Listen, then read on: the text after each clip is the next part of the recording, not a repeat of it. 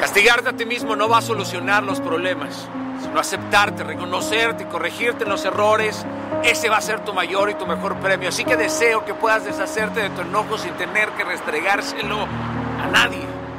Que aprendas pronto a manejarlo, no tirándolo, sino desactivándolo. Querido, la tristeza, la tristeza mira hacia atrás, la preocupación mira alrededor, pero la fe, la fe nos empuja a mirar hacia arriba. Por eso hay algo hermoso en el ejemplo de Jesús, porque Él siempre nos enseñó cómo atravesar el dolor, no cómo evadirlo. Yo sé que el dolor, el miedo siempre nos va a acompañar en las preguntas y si fallo, y si no llego, y si no me levanto, y si este es el final. Pero Dios, Dios tiene el hábito de elegir don nadie sin convertirlos en alguien sin consultar a nadie. Así que deja atrás todo lo que han presagiado de ti. Deshazte de las cadenas, de las expectativas de tu círculo más íntimo y privado. Esa es la curación y curación también significa que el daño ya no controla tu vida. Ese es el arte de llevar bien puestas las heridas de las batallas. Porque la paz, la paz no llegará cuando lo tengas todo controlado la paz llegará cuando renuncies a intentar tener todo controlado. La palabra de Dios nos dice que gobierne en nuestros corazones la paz de Cristo, a la cual fuimos llamados en un solo cuerpo y que seamos agradecidos.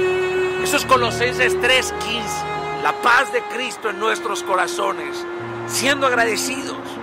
Queridos, no existe ese nirvana donde la posibilidad de no equivocarse es real.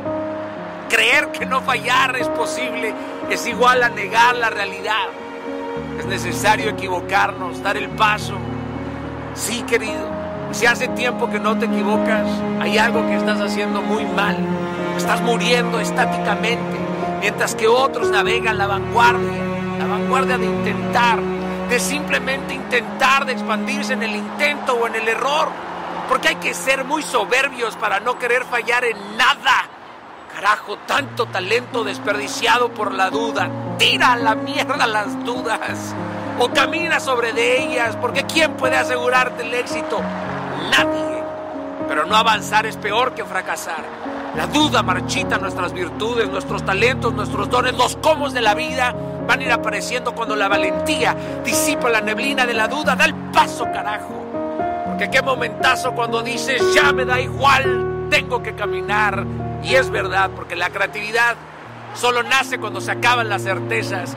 Así que que más seguido el primer piropo del día venga del espejo, porque cambiarán los días, los problemas, las circunstancias, las personas, las disposiciones afectivas, e igual habrá que hacer caber aquello que apostamos a hacer por sobre toda tormenta.